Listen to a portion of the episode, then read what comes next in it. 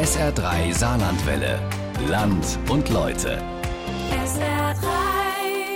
Ob Sportverein, Fitnessstudio oder Lauftreff, die meisten sportlichen Aktivitäten sind während der Corona-Pandemie ja zum Erliegen gekommen, wenn sie in Gemeinschaft stattfanden. Ein Trend aber hat sich durchgesetzt, E-Bike fahren.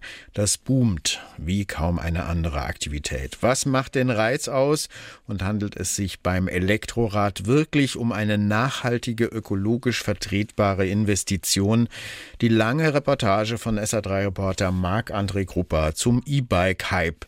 Jetzt in der Region am Sonntag in Land und Leute. Viel Spaß dabei. Also der Turbo ist auf jeden Fall super. Da komme ich jeden Berg mit hoch. Ist natürlich jetzt auch keine Herausforderung mehr. Aber das Schöne ist, dass man auf jeden Fall immer noch durchtritt und sich bewegt und trotzdem das Gefühl hat, dass das Fahrrad einen quasi nach, nach vorne trägt. Ja, schon ein gutes Gefühl, fühlt sich richtig gut an. So ein bisschen, als ob dich ständig unsichtbar jemand anschubst. Ja, es macht einfach Bock. Mal so eben den Berg hochjagen, der Fahrtwind weht einem um die Ohren und auch steile Anstiege sind ohne Mühe überwunden. Schon länger habe ich mich gefragt, kann ich auf mein Auto verzichten, wenn ich mir stattdessen ein E-Bike zulege, oder ist es mit zu großen Einschränkungen verbunden? Der Gedanke dahinter, nachhaltiger und umweltfreundlicher unterwegs sein. Im Saarland gar nicht so einfach. Es gibt kaum große Städte. Saarbrücken ist zwar eine Stadt, aber das Radwegenetz ist schlecht ausgebaut und die Architektur der Stadt von Grund auf schon auf das Autofahren ausgelegt. Hinzu kommt, dass das Saarland zwar nicht bergig, aber doch sehr hügelig ist und man nicht komplett nass geschwitzt und keuchend vor Atem irgendwo ankommen möchte. Daher die Überlegung, das E-Bike auszutesten und zu prüfen, welche ökologische Einsparung es mir im Alltag und im Berufsleben tatsächlich bringt. Die knapp fünf Kilometer, die ich mit dem E-Bike Probe gefahren bin, hat mir Marc Brücker ermöglicht. Er war früher in der Möbelbranche tätig und hat dann beschlossen, sich selbstständig zu machen und ausschließlich E-Bikes zu verkaufen. Seit vier Jahren betreibt er das E-Bike Center Saar in Saarbrücken. Weil die elektrischen Zweiräder immer mehr zum Trend geworden sind, konnte Marc Brücker auch Azubis beschäftigen und hat durch ein System mit Einzelterminen auch mitten in der Corona-Pandemie E-Bikes verkauft. Aber was zeichnet eigentlich ein E-Bike aus und was ist der Unterschied zum sogenannten Pedelec? Also früher gab es da Unterschiede, heute wird es eigentlich immer als Synonym verwendet. Und es ist so, dass früher ein E-Bike eigentlich ein selbstfahrendes Fahrrad war, also mit Gasgriff und man musste nicht treten. Und die sogenannten Pedelecs, das war eine Wortschöpfung von irgendeiner Sprachwissenschaftlerin, äh, die dann gesagt hat, äh, wir wollen das unterscheiden zwischen denen mit Gasgriff und denen, die ganz einfach nur mit Tretunterstützung fahren. Inzwischen sagt man zu so gut wie allem E-Bike.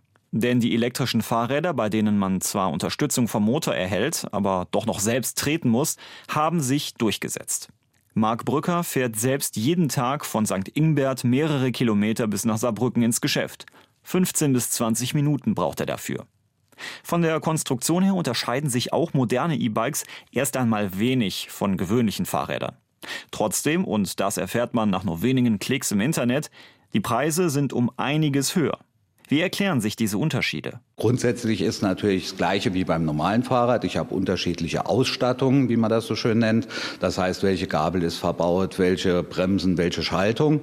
Aber dann kommt halt hinzu, welcher Motor, welcher Akku. Und ich sage mal, ein großer Akku von Bosch liegt allein schon bei 900 Euro. Dementsprechend sind natürlich die Preise auch einiges höher als beim normalen Fahrrad in der Regel. Und wenn man dann halt wirklich viel Ausstattung will, kommen halt auch Preise von 5.000, 6.000 zustande oder auch darüber. Aber im Schnitt fängt es irgendwo so bei zwei an mit einer guten Qualität. Ganz nach dem Motto, alles wird teurer, wir bleiben es, denken die E-Bike-Hersteller gar nicht daran, die Preise zu senken, obwohl der Absatz massiv steigt. Im Gegenteil. Für besonders sportliche RadfahrerInnen und für all die Papas und Mamas, die ihre Kinder samt Einkaufen mit dem Lastenbike unterbringen wollen, lässt man sich die Spezialräder gerne auch mal 6000 Euro kosten. Für diesen Preis hat so mancher und so mancher schon einen Kleinwagen finanziert. Hinzu kommen noch zwei weitere Faktoren. Um die Laufzeit zu verlängern, werden ständig neue und bessere Akkus entwickelt und auch die werden damit teurer. Auch die Corona-Pandemie trägt ihren Teil dazu bei. Laut dem Pressedienst Fahrrad sind die Frachtkosten rasant gestiegen. Die Tarife für Container haben sich demnach innerhalb von kurzer Zeit verzwölffacht. Ah ja, das ist so ein Fahrrad mit Tarnfarben. Das sieht schon ein bisschen so aus, als ob ich damit auf jeden Fall durchs Gelände fahren kann.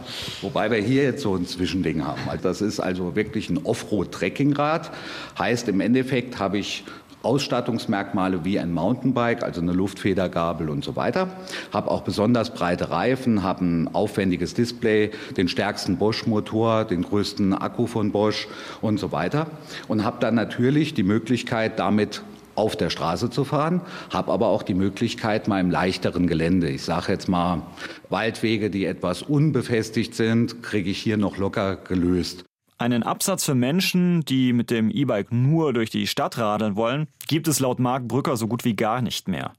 Also entweder klassische Mountainbike-Fahrer, die wirklich über steiniges, hügeliges Gelände mit Wurzeln und allem drum und dran wollen, oder diejenigen, die gezielt weitere Strecken auch mal raus aus der Stadt oder auch zur Arbeit hinfahren.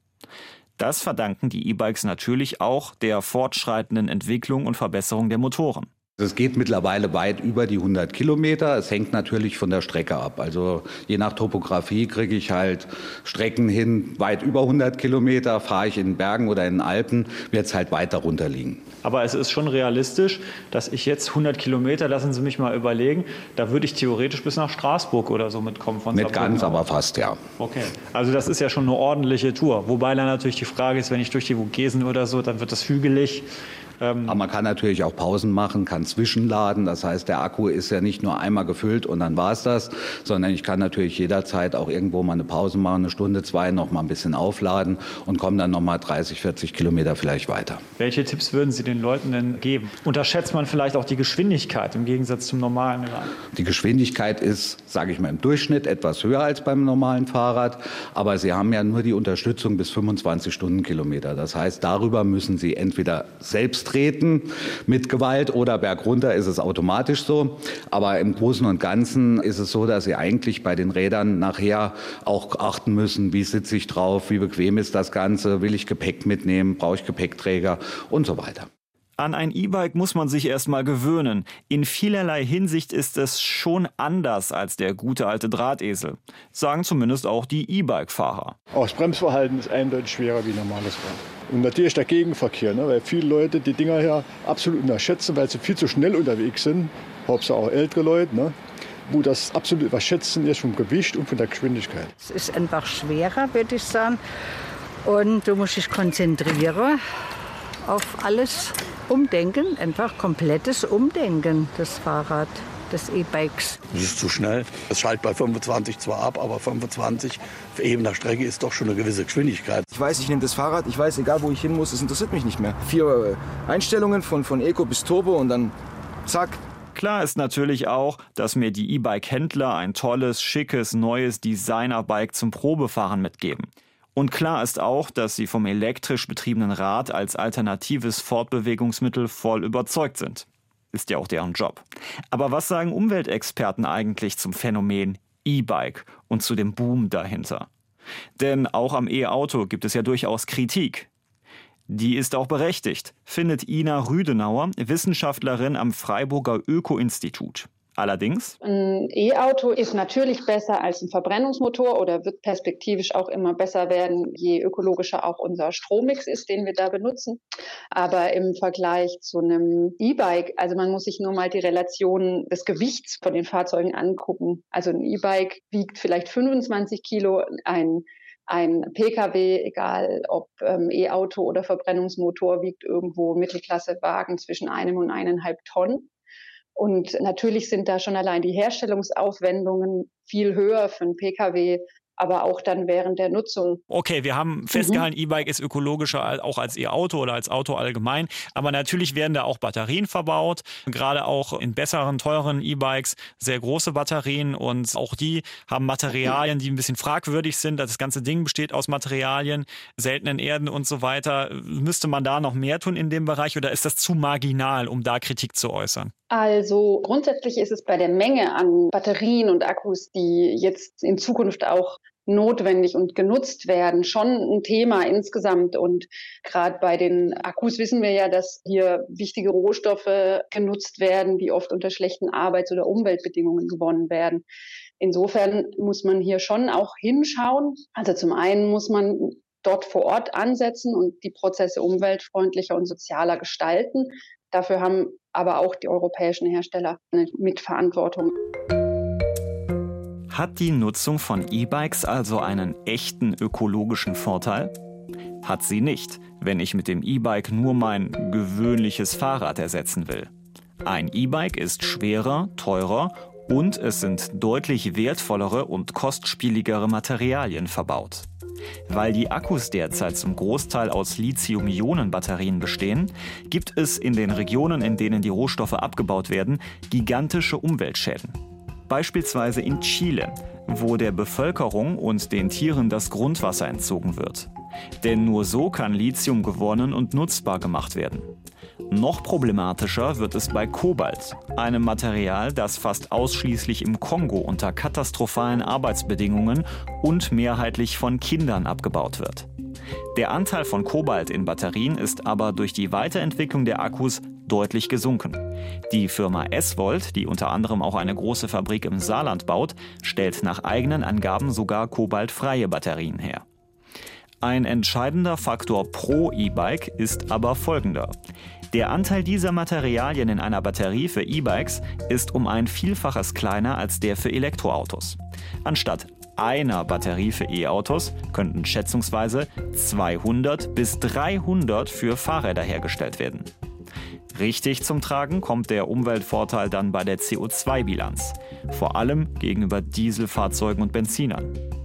Das Umweltbundesamt hat ausgerechnet, wenn ich ein Auto durch ein E-Bike ersetze, sind die CO2-Emissionen, die bei der Herstellung und Entsorgung anfallen, nach 165 Kilometern Strecke beglichen. Das klingt erst einmal gut, aber nach wie vor bleibt die Frage, ist es jetzt also ökologisch vertretbar und tatsächlich ein nachhaltiger Beitrag für die Umwelt, so viel wie möglich auf das E-Bike umzusatteln? Und sind bei den Fahrrädern ausschließlich die Hersteller und die Politik in der Pflicht? Diese Frage habe ich auch Ina Rüdenauer vom Öko-Institut Freiburg gestellt. Was ist mit den Verbrauchern? Die können ja wahrscheinlich nichts machen. Die sagen, oh, ich möchte ökologischer unterwegs sein, kaufe ich mir ein E-Bike. Ja. Ne? Sa Sage ich jetzt mal so.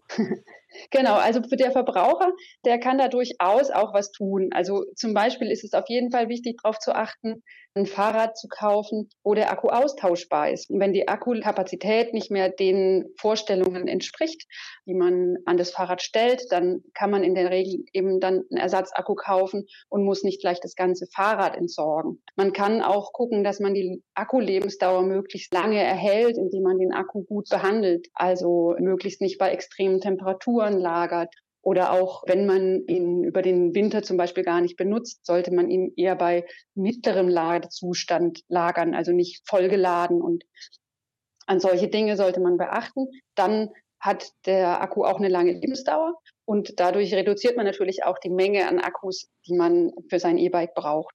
In einer Studie hat das Freiburger Öko-Institut mehrere Elektrogeräte und E-Bikes auf ihre Leistung und Umweltfreundlichkeit über einen Zeitraum von 15 Jahren getestet. Und zwar je nachdem, wie lange man die Geräte in diesem Zeitraum nutzt.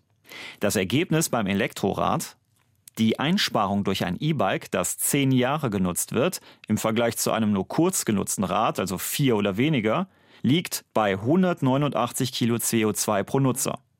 Das entspricht einer Einsparung von 34 Prozent. Der Grund dafür ist laut den Forschern, dass in der kurzlebigen Variante, über den gesamten Zeitraum betrachtet, fast vier komplette Fahrräder gekauft und entsprechend produziert werden müssten. Bei zehnjähriger Nutzung müssen nur 1,5 Fahrräder und ein Ersatzakku produziert werden. Noch eklatanter ist der Studie zufolge der Unterschied aber dann, wenn das E-Bike die vollen 15 Jahre genutzt wird. Also entweder weil man es selbst so lange fährt oder jemand anderes es mir gebraucht abgekauft hat und dann weiter nutzt. Hier liegt die Einsparung im Vergleich zur kurzen Nutzung sogar bei 211 Kilo CO2. Damit hätten wir 38 Prozent Emissionen eingespart. Die Einsparungen sind beim E-Bike übrigens deutlich höher als zum Beispiel bei Smartphones, Laptops oder Waschmaschinen. Wenn man diese maximal lange nutzen würde. Aus Sicht der Forscherin Ina Rüdenauer können sich Verbraucherinnen bei der Nutzung von E-Bikes hier auch noch deutlich nachhaltiger verhalten. Alle zwei Jahre neues, das wäre wirklich nicht gut. Auch alle vier Jahre neues wäre nicht gut.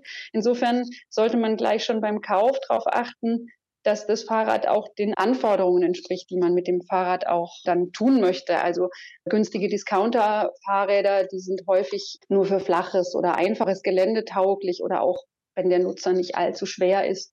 Wenn man mit dem dann in die Berge fährt oder über Geröllpisten, dann gehen die halt einfach schneller kaputt.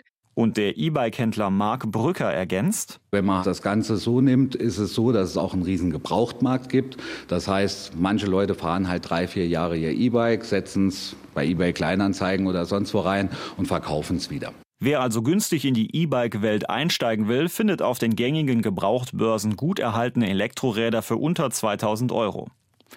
So oder so, das Geld fließt. Die Radbranche und vor allem die E-Bike-Branche gehört nicht zuletzt wegen der deutlich gestiegenen Nachfrage zu den eindeutigen Gewinnern der Corona-Pandemie. Zwei Millionen E-Bikes wurden 2020 in Deutschland verkauft. Sie machen inzwischen fast 40 Prozent des Gesamtumsatzes von Fahrradverkäufen aus. Tendenz steigend. Der Markt ist laut Branchenexperten auch noch lange nicht gesättigt. Zumal es schlicht und ergreifend einfach im Trend liegt, elektrisch mobil unterwegs zu sein. Das beobachtet auch Thomas Fleschner vom ADF Cäsar. Es wird sehr stark in der Freizeit genutzt, ganz klar. Aber das finde ich jetzt auch gar nicht so schlimm, weil die Leute müssen ja einen Spaß bekommen am Fahrradfahren. Und da sind jetzt ganz viele Leute dabei, die sind vorher kaum gefahren. Die gewinnen jetzt diesen Spaß, die erfahren, wie toll das sein kann. Und die Hoffnung ist halt, und ich glaube, das wird auch stattfinden, dass sie das dann auch im Alltag zunehmend nutzen. Hier kann man sich natürlich erneut fragen, ob die Menschen das E-Bike tatsächlich so ökologisch nutzen, wie es immer angepriesen wird. Denn das E-Bike einfach nur mal so aus Spaß in der Freizeit zu fahren und ansonsten vielleicht zwei Mittelklassewagen mit Verbrennungsmotor vor dem Haus stehen zu haben, mit denen man dann zwei Kilometer zur Arbeit fährt oder Brötchen kaufen geht, so ein Nutzungsverhalten wäre eher schädlich. Thomas Fleschner sieht dieses Problem allerdings nicht. Da gibt es auch Studien drüber. Also durch die E-Bikes verlängern sich die Wege, die zurückgelegt werden. Wenn jemand vorher fünf Kilometer gefahren ist, fährt er jetzt ohne Probleme acht oder neun Kilometer. Und er ist natürlich schneller und der Zeitgewinn ist auch ein Faktor, gerade im Alltagsleben. Man will ja morgens schnell auf die Arbeit kommen. Und da macht das E-Bike dem Auto auf bestimmten Strecken ganz klar Konkurrenz. Tatsächlich. In einem europäischen Forschungsprojekt haben Wissenschaftlerinnen das Bewegungsverhalten von E-Bike-Fahrerinnen und Fahrern untersucht. Das Ergebnis? Auch wenn es wie ein Widerspruch wirkt, aber Menschen, die ein E-Bike nutzen, bewegen sich mehr. Das liegt ganz einfach daran, dass sie deutlich längere Strecken zurücklegen als Nutzer herkömmlicher Räder. Ein durchschnittlicher E-Bike-Fahrer radelt demnach im Schnitt 9,4 Kilometer auf dem Elektrofahrrad. Wer ein herkömmliches Rad ohne Antrieb nutzt, fährt dagegen im Schnitt nur 4 Kilometer. 25 Prozent der E-Biker in der Studie gaben an, dass sie mit ihrem elektrischen Gefährt Auto- oder Motorradfahren ersetzen. Hinzu kommt, dass die Corona-Pandemie und die damit verbundenen Einschränkungen im Sport dazu geführt haben, dass sich die Menschen zunehmend nach, nennen wir es mal, Bewegungsalternativen umgesehen haben. Und da hat sich das E-Bike, weil Corona-konform, durchgesetzt. Ja, das hat es auf jeden Fall. Also sofern man davon positiv reden kann, aber das sieht man auch ganz klar an den Zahlen. 2018 sind in Deutschland 980.000 E-Bikes verkauft worden, 2020 ziemlich genau doppelt so viele. Also das ist ganz klar auf Corona zurückzuführen. Das hat einen derartigen Boom ausgelöst. Die Läden sind leer verkauft und Ersatzanlage ist auch schon schwierig. Und was sagt der leidenschaftliche Fahrradfahrer und Radexperte zu möglichen Umweltbedenken bei Elektrorädern? Eine E-Mobilität da kann man sehr viele Fragezeichen dran machen. Aber wenn irgendwo E-Mobilität sinnvoll ist, dann ist es im Fahrradbereich, weil da wird mit so wenig Stromeinsatz ein so hoher Zugewinn erzeugt, weil man eben selber noch tritt. Fragt sich nur, ob wir ein Problem bekommen, wenn immer mehr Menschen aufs E-Bike umsatteln und den Strom anzapfen. Unabhängig davon, ob er aus erneuerbaren oder herkömmlichen Energiequellen stammt. Nein, sagt aber das Umweltbundesamt. Selbst wenn die Hälfte aller Fahrräder in Deutschland E-Bikes wären. Die Strommenge, die für so viele Elektroräder benötigt wird, entspricht nicht einmal dem Tausendstel des jährlichen Stromverbrauchs in Deutschland. Und mal ehrlich, es wäre schon ein sehr großer Zufall, wenn wir alle gleichzeitig unsere elektrischen Zweiradgefährten aufladen würden. Fahrradexperte Thomas Fleschner fährt privat, wie er selbst sagt, zwar noch das Bio-Bike, also ohne Elektromotor, aber. Ein Lastenrad benutze ich schon mal mit Motor, weil das ist wirklich eine sehr viel sinnvolle Geschichte. Lastenelektroräder oder Cargo-E-Bikes. Die haben in den letzten Jahren noch einmal deutlich an Bedeutung dazugewonnen. Hier gibt es in den meisten Bauweisen zwei kleinere Vorderräder, zwischen denen eine Transportbox für Einkäufe oder ähnliches montiert ist. Auch Elektrolastenräder können je nach Bedarf und persönlicher Situation eine echte Alternative zum Auto sein. Vor allem, weil es im Saarland nach langem Hin und Her auch einen finanziellen Anreiz dafür gibt. Also es ist lang angekündigt gewesen und jetzt haben sie es endlich freigeschaltet. Es gibt bis zu 2000 Euro und das Interessante ist, E-Bike Lastenradförderung gibt es im Saarland schon länger, war aber beschränkt auf den Kauf dieser Lastenräder durch die Kommunen. Und jetzt ist das freigegeben für Privatpersonen, Vereine, für jeden sozusagen. So sieht man auch im Saarland immer mehr Menschen auf einem Cargo-E-Bike. Auch deshalb, weil sich viele Unternehmen spezialisieren. So hat etwa die Firma Kettler in Hannweiler ihr Angebot erweitert und schraubt dementsprechend auch die Produktion hoch. In Saarbrücken ist unter anderem das Lastenradzentrum ansässig mit Dutzenden Filialen in ganz Deutschland. Die Lasten-E-Bikes erfreuen sich vor allem bei Logistik- und Zustellfirmen größerer Beliebtheit, aber auch als Jobrad wird es zunehmend genutzt. Die Preisspanne pro Rad liegt hier bei 5.000 bis 7.000 Euro. Die Maßnahme ist sehr gut, weil so ein E-Lastenrad kann durchaus das Zweitfahrzeug im Haushalt ersetzen.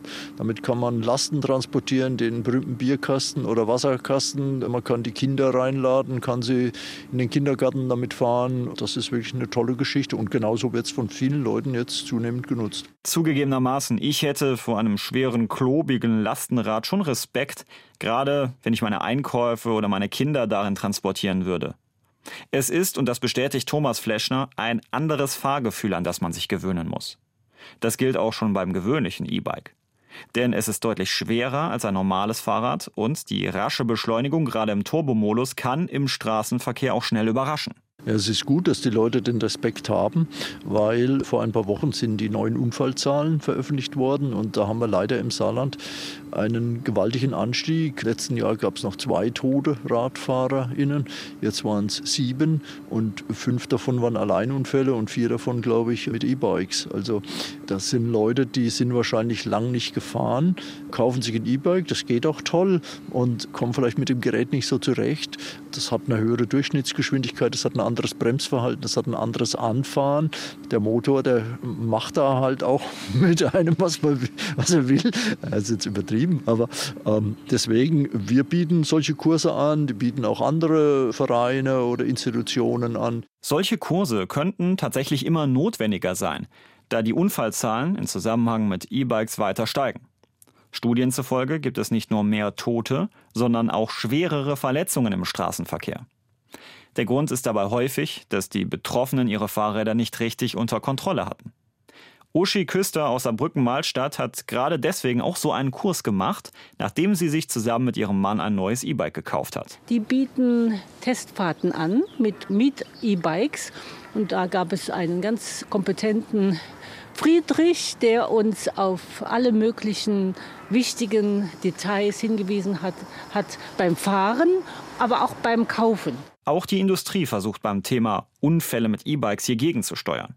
So kommt in diesem Jahr beispielsweise ein E-Bike auf den Markt mit einem vibrierenden Lenker, einem integrierten Blinker und einer Funktion, einen Sturzalarm per SMS an einen ausgewählten Kontakt zu senden. Ansonsten ist Uschi Küster aber vollends begeistert von ihrem E-Bike und nutzt von Zeit zu Zeit auch Lasten-E-Bikes. Aber zum Leihen. Lasten-E-Bike-Sharing sozusagen. Dieses Rad kann jede Bewohnerin oder jeder Bewohner von Mahlstadt kostenlos per E-Mail anfordern, buchen Und damit können wir dann auch schon mal Fahrten machen, wo man mehr Gepäck hat oder wo man die Kinder oder die Enkel mitnehmen möchte. Kein Zweifel, die Begeisterung für das E-Bike in all seinen Varianten ist den Menschen im Saarland anzumerken. Der Fahrleiter hat uns gesagt, jetzt schaltet ihr in den kleinsten Gang und die höchste Verstärkung und dann guckt er mal, wie ihr da hochkommt. Und das haben wir dann gemacht und dann jup, jup, jup, jup, jup, jup, kam man da hoch. Das war tolles Feeling, toll. Ich gebe zu, auch mich, der bisher eher ein Radmuffel war, hat das längere Probefahren nicht kalt gelassen. So, fünf Kilometer Radeln auf dem E-Bike macht Spaß und geht schnell. Und es fühlt sich gut an, richtig Strecke zu machen mit wenig Aufwand, sich also auch nicht zu sehr anzustrengen. Zur Arbeit, zum Hallberg, geht es bei mir ja zum Beispiel immer den Berg hoch. Ja gut, und wer will da schon im Sommer klitschnass geschwitzt ankommen? Mein Auto werde ich damit wohl nicht komplett ersetzen können, einfach weil es Strecken gibt quer durchs Saarland, so über Landstraßen und Autobahnen, die kann man nur mit dem Auto zurücklegen. Auch natürlich, weil der Schienenverkehr einfach zu schlecht ausgebaut ist. Aber ich denke, das E-Bike lohnt sich. Denn die Hemmschwelle, auch mal eine weitere Strecke bis sechs oder sieben Kilometer mit dem Rad zurückzulegen, die wird durch den Elektroantrieb deutlich geringer. Ein Lastenrad muss es nicht unbedingt sein, gerade bei den Preisen. Aber ein solides Mittelklasserad ist auf jeden Fall eine Option. Wahrscheinlich sogar ein gutes Gebrauchtes, um der Langlebigkeit wegen. Und die wird sich wahrscheinlich auch ökologisch auszahlen. Der E-Bike-Boom könnte dem Saarland besonders gut tun. Dass wir ein Autoland sind, ist jedem klar. Doch das Verhältnis Rad und Auto hierzulande eklatant ungleich. Der Anteil an Pkw im Verkehr ist in keinem Bundesland so hoch wie im Saarland.